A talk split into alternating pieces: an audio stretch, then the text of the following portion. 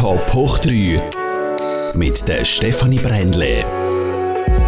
Frühmorgens um halb sechs da stehen wir auf und steigen aufs Gerüst hinauf. Ein Traditionslied, wo wahrscheinlich jeder Zimmermann oder Gesell aus der Region kennt. Und äh, so einer steht heute bei mir im Studio, der Hans-Uli Diem. Herzlich willkommen. Herzlichen Dank, dass du mich eingeladen hast. es ist wirklich grandios, wenn man dich so anschaut, wie du da in deiner traditionellen Kluft stehst, Vollmontur, wie es sich eben gehört für einen Zimmermann, der auf Walz war, wie du. Wieso bist du auf Walz? Weil das macht ja doch nicht jeder. Das macht nicht jeder, aber es ist äh, ein Stolz, Berufsstolz dahinter und äh, ja, es hat mich untergenommen. Was kann ich da alles erleben? Und warum ich auf Wanderschaft bin, ist ja, andere äh, Arbeitsweisen lernen und die Welt sehen. Das ist eigentlich das Wichtigste. Und wir lernen einen Haufen Kulturen kennen und das ist spannend daran. Aber eigentlich ist es ja, glaube ich, zuerst nicht geplant, dass du gehst, oder? Mm, nein, Es ist mehr aus einem Zufall eigentlich noch halbwegs entstanden. Ja, ja, eigentlich aus einer Wette, ja. Und äh, ja, meine, ich habe, wie jeder junge Zimmermann, ich habe mein Leben gehabt, ich habe mein Auto gehabt, meine Wohnung, mein Töff, ich habe alles gehabt, was mir eigentlich ja, so erstrebenswert ist. Und habe das verschüttet und das Bündel gepackt und bin mit meinem Reisekamerad los. Ziel drei Jahre, ein Tag und es ist dann ein bisschen mehr geworden. Du hast jetzt gerade gesagt, eben Ziel drei Jahre und ein Tag. Das ist in dem Sinn die Mindestzeit, die man hat, wenn man auf Walz geht. Wieso drei Jahre und ein Tag? Das ist, äh, ja, wir haben ja auch, ich sage jetzt, unsere Knöpfe an der Kluft, oder? Und das ist dort dann eigentlich schon ausgeschildert, dass man sechs Semester reisen soll. Und das gibt die drei Jahre. Und das sind die kleinen Knöpfe, die wir hier dran haben. Und das beidseitig. Und so gibt es die drei Jahre. Und dann sollst du schon weg, 50 Kilometer von Hause. Und du hast einen Tag Zeit, um die 50 Kilometer zu schaffen. Und nachher sollst du äh, nicht näher kommen und deine drei Jahre reisen. Deine speziellen Elemente der Kluft wir nachher noch genauer anschauen und beschreiben. Jetzt hast du eben auch schon das nächste von diesen Brüchregeln, die man hat, wenn man auf Walz ist, äh, gesagt. Und zwar eben die 50 Kilometer. Das heisst, wenn du in dieser Zeit, diesen drei Jahren und dem einen Tag unterwegs bist, dann darfst du dich ja nicht mehr als 50 oder weniger als 50 Kilometer deiner Heimat nähern. Richtig, das ist richtig. Das ist die Bannmeile, sagt man dem. Und da geht man nicht rein. Und wenn man irgendwie mal will oder müsste durchreisen, dann muss man es halt umreisen. Also wir laufen da nicht rein, auf Bügen und Brechen nicht da muss man sich auch wirklich fixer halten. Und was zum Beispiel auch noch etwas ist, was wahrscheinlich gerade heutzutage eigentlich noch ein grosses Thema könnte sein bei der Entscheidung, ob man auf Walz geht oder nicht, ist, dass man ja kein Handy, kein Laptop oder so darf dabei haben Das, das ist sicher auch noch ein grosses Thema, eben gerade heutzutage, nicht? Zu meiner Zeit war das eh noch nicht bekannt. Gewesen. Heute wir reden ja mit den Reisenden, die jetzt momentan unterwegs sind und die wollen das gar nicht. Sie sind froh, haben die Belastung nicht und sind wirklich einfach frei und können sich frei bewegen auf dieser Welt. Und wenn sie sich melden irgendwo, dann melden sie sich. Und wenn wir jetzt eben schauen, wo du überall umgereist bist, es sind dreieinhalb Jahre gewesen, du bist wirklich in der grossen Welt herumgekommen. Von Elk los auf Deutschland, dann waren wir noch in Österreich, gewesen, Frankreich, äh, USA, Kanada, Dänemark und in Norwegen. Dort hat dich die Liebe gepackt. Norwegen, ja, das ist äh, ein einschneidendes Erlebnis gewesen, ja. kann man so sagen. Ja. Wir sind... Äh 26. Juni 1995 sind wir in Tromsø eingelaufen. Und irgendwie Zufall hat es dass ich da meine jetzige Frau kennengelernt habe. Du weißt es noch so genau, weil es wirklich so ein einschneidendes Erlebnis war, dass du... ja, es war einschneidend. Wir sind. und es war ja wirklich dann auch so, gewesen, ihr seid ja bis heute noch zusammen. Es ist relativ schnell dann, glaube ich, auch gegangen, ähm, bis, ihr, oder bis sie zu dir in die Schweiz kam. Ist das also dann eigentlich sie auch in der Grund, dass sie gesagt hat, so, jetzt bin ich da am Ende von meiner Reise von der Walz, jetzt zieht sie wieder heim und, und jetzt ist das Wanderleben in dem Sinne vorbei. Jetzt habe ich da meine Frau gefunden und es kommt ein anderes Kapitel. Äh, ja, ja, das kann man so anschauen, aber äh, ich meine, ich hätte auch irgendwo können sesshaft werden. Ich hätte nicht zwingend müssen heimkommen. Ich kann zum Beispiel dort in der äh, Stadt, wo sie herkommt, dort hätte ich sofort Arbeit gehabt. Ich habe auch mal dort geschafft und hätte dort können die Meisterprüfung machen und die Zimmerei übernehmen von dem Meister und äh, ich hätte auch den, denselben Weg können einschlagen Aber irgendwie hat es mich heimgezogen ist halt doch eine lange Zeit, oder? Weil es ist schlussendlich schon, du bist zwar mit einem Kollegen zusammen losgezogen von, von die aus, äh, aber eben manchmal ist man gleich wieder alleine. Das ist schon auch noch, Verein zahlt man da nicht? Nein. Überhaupt nicht. Das hat ja so viele Leute auf der Welt. Und äh, ja, man lernt immer wieder Leute kennen. Und man sagt ja auch, wenn man irgendwo schafft und äh, dann hat man Logis irgendwo, ein Zimmer, und wenn du irgendwie zur Nacht heimkommst, die Hunde bellen nicht mehr, wenn du kommst und auf der Straße sagen die Leute schon Grüezi mit Vornamen, dann ist es Zeit zum Gehen. sind wir mit diesen sechs Monaten und wir nicht länger so in einem Ort sind. Aber in dem Fall bist du, wenn du sagst, es hat dich heimgezogen, trotzdem eigentlich schon ein heimatverbundener Mensch. Wenn du dreieinhalb Jahre wirklich in der ganzen Welt herumgereist bist und ja wirklich eben nie heim bist, nie in dem Sinne auch Familie gesehen hast, das darf man ja in dem Sinne eigentlich auch nicht, oder? Das ist richtig. Die Familie, wenn sie willst sehen dann muss sie dich sehen. Das heißt, sie kommt zu dir. Und äh, das ist ja auch machbar heute und überall. Und äh, von dem her, aber äh, ja, warum bin ich heim? Das ist eine gute Frage. Hat einfach gezogen. und du bist ja schon wirklich so ein, ein heimatverbundener Mensch. Also so in dieser Region bist du auch mehr oder weniger aufgewachsen, bist dort geblieben, wohnst jetzt zu Hagenbuch mit der Familie? Ja, richtig. Also doch, ich wohne jetzt mit der Frau dort. Die Tochter ist mittlerweile schon ausgezogen. Und äh, ja, wir wohnen jetzt zweite dort und das schon über 18 Jahre. Und fühlen uns wohl dort. Wir haben eine gute Nachbarschaft und ist top. Gehen wir nochmal zurück zu der Zeit der Walz. Da gibt es ja tonnenweise Geschichten, die du könntest erzählen Und genau. so, wo du mir äh, ein paar aufgezählt hast, sind vor allem so ein paar Übernachtungsgeschichten äh, dahergekommen. Zum Beispiel, dass du mal bei minus 15 Grad voraus geschlafen hast, ein äh, Bankomat mal Übernachtungsgelegenheit war und sogar mal noch eine Gefängniszelle. Ja. Klär, klär uns mal ein bisschen auf. also es hat zu meiner Zeit schon Gesellen gegeben, die haben eine EC-Karte besessen. Ich bin nicht in dieser glücklichen Lage. Und wenn es dann bitter kalt war und in der Stadt rein, dann hast du äh, Hotel Bankomat bevorzugt. Oder? Das heisst, man hat die EC-Karte gezückt und hat dann im Forum rein, dort schnell genächtigt, hat geschaut, dass man früher morgen wieder weg ist, dass man die Leute nicht belästigen. Und, ja. und äh, ja, in München bin ich mal, sind wir mal hängen geblieben, spät in der Nacht. Und äh, dann sind wir auf die Polizeiposten, haben vorgesprochen wegen zwecksfreier Übernachtung und haben dann in den Zellen können schlafen mit offenen Türen, wohlverstanden. Und äh, sind am Morgen mit Kaffee und Gipfel geweckt worden und äh, einen Eintrag und ins Wanderbuch als Erinnerung und ein Foto und dann sind wir entlassen worden, wieder können gehen. die werden aber schon noch komisch geschaut, die Polizisten. Oder ist das so ein Ding, wo man unter Zimmermann weiss, hey, wenn wirklich alles schief geht, dann kannst du noch bei der Polizei anklopfen? Wissen, das ist immer menschlich. Also da ist auch der Mensch dahinter vom Polizist. Ähm, in der Regel ist es so, dass wir nicht auffallen. Also, trotz der, trotz der Kluft so ja, fallst nicht, doch schon auf, nicht äh, negativ auffallen. Und darum haben sie immer ein offenes Ohr für uns. Oder äh, ja, auch schon haben sie uns mal mitgenommen. Und, äh, die Stadt zeigen. Das ist auch vorgekommen, dass sie Stadtrundfahrt gemacht haben mit uns. oder dann mal ein paar Kilometer beim Trampen mitgenommen haben. Das ist auch schon passiert. Ja. Und dann gibt es noch eine Geschichte mit dem Titel «Ein Bett im Kornfeld». ja, das ist, äh, genau.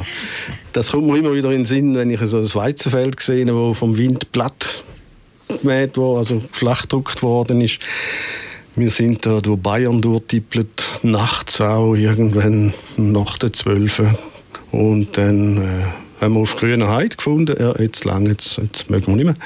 Und haben uns dann in das Blatt gewälzte Kornfelder eingelegt. Und, äh, ja, wir sind zwei Bauernbuben und der dritte ist ein Städter von Berlin und dann haben wir dann gesagt, ja, wenn der Mähdrescher kommt und uh, wenn dann der Maidröscher noch kommt, oder? Weil die fahren ja auch zur Nacht, oder? und dann haben wir uns da schön Reihe Reihe nebeneinander angelegt und geschlafen und auf das Mal schreckt er auf und wir natürlich auch. Der Mähdresser kommt, der Mähdresser kommt. Und so. Nein, der kommt nicht, liegt wieder an, der kommt nicht mehr. Und das ist dreimal so gegangen und dann haben wir echt müssen erklären, lange mal raus, das Korn ist feucht. Und wenn es feucht ist vom Tau, dann bringen die das Korn nicht mehr raus. Also kommen sie nicht mehr, kannst beruhigt weiterschlafen. Aber wir haben das so traumatisiert mit dem Spruch von wegen eben, äh, es könnte noch ein Mähdrescher Ja, kommen, genau. dass keine ruhige Sekunde gehabt in dem Fall. Ja, wir haben dann ein bisschen belagert, ja. Also, Ah, gemein. es gibt eben wirklich noch tonnenweise so Geschichten. Ähm, 26 Minuten sind aber zu kurz, dass wir die alle würden abhandeln Wenn du jetzt wirklich so auf die es ist jetzt fast 30 Jahre her, seit du dort unterwegs warst, auf dem Wald, wenn du auf das so dich zurückerinnerst. Würdest du sagen, es war die beste Zeit von deinem Leben? Gewesen? auf jeden Fall. Ich würde es auch wieder machen. Und sogar früher. Ich bin mit 23 etwa los.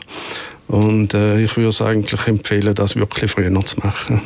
Da in der Schweiz würde ich sagen, es gibt ja viele, die sich interessieren. Und äh, ich würde immer sagen, machen Sie erst RS.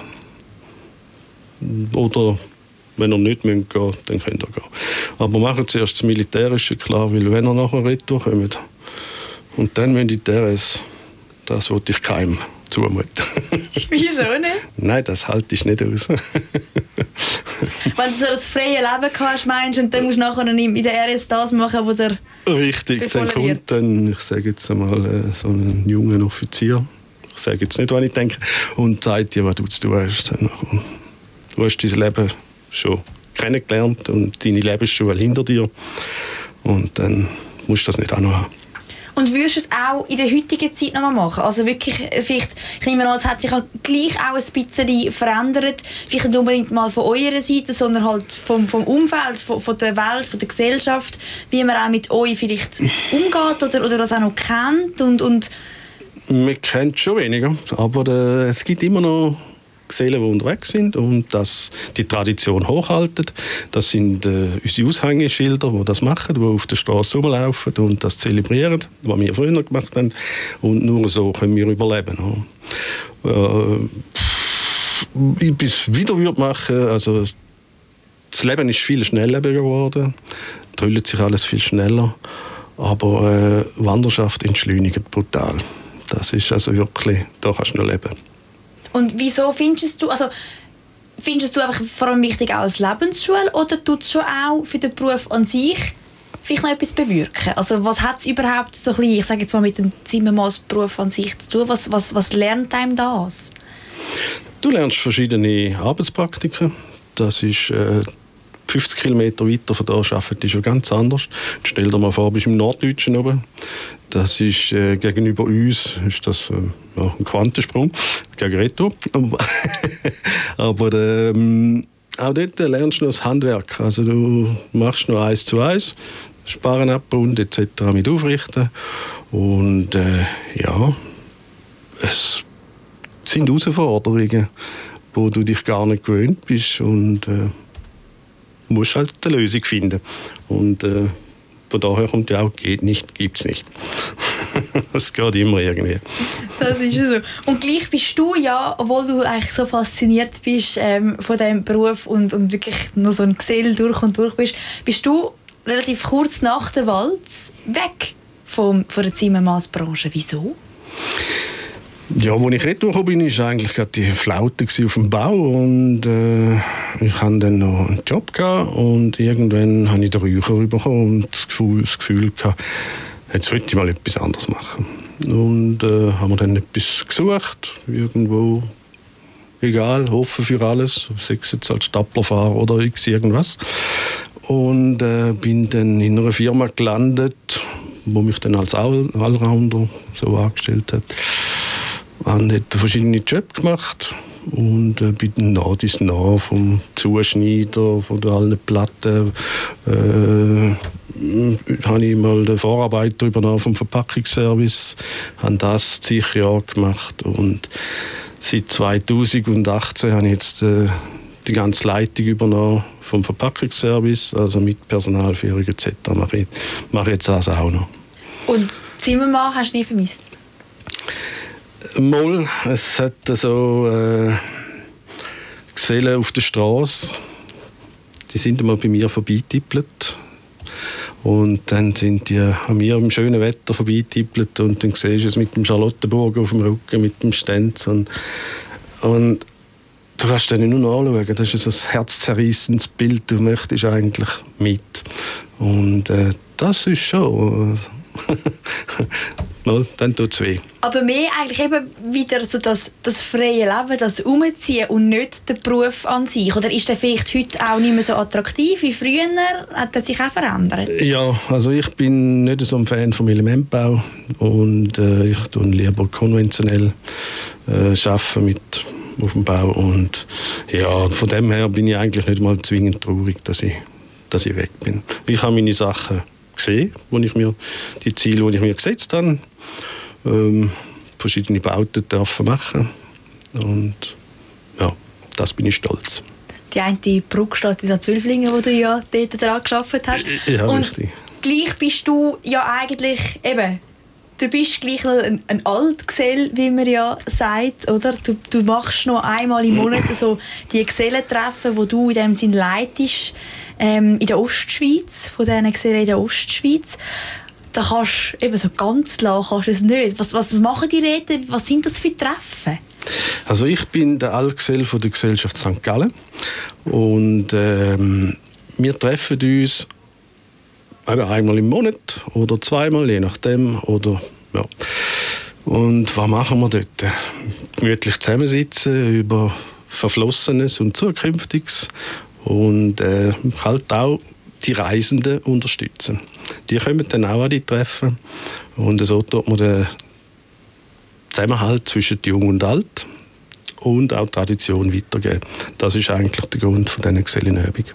Das ist eigentlich die Kameradschaft, oder? Wo bei uns so wichtig ist, wo, wo in dem Sinn so etwas Schönes ist, was wirklich für dich auch sehr viel ausmacht. Kameradschaft ist eigentlich das höchste Gut. Ja. Wir heben zusammen, man geht durch dick und dünn und man hat schöne und man hat schlechte Zeiten. Das ist aber das ist überall so, sechs in einer Ehe. Oder? Das ist so prägt das Leben. Oder?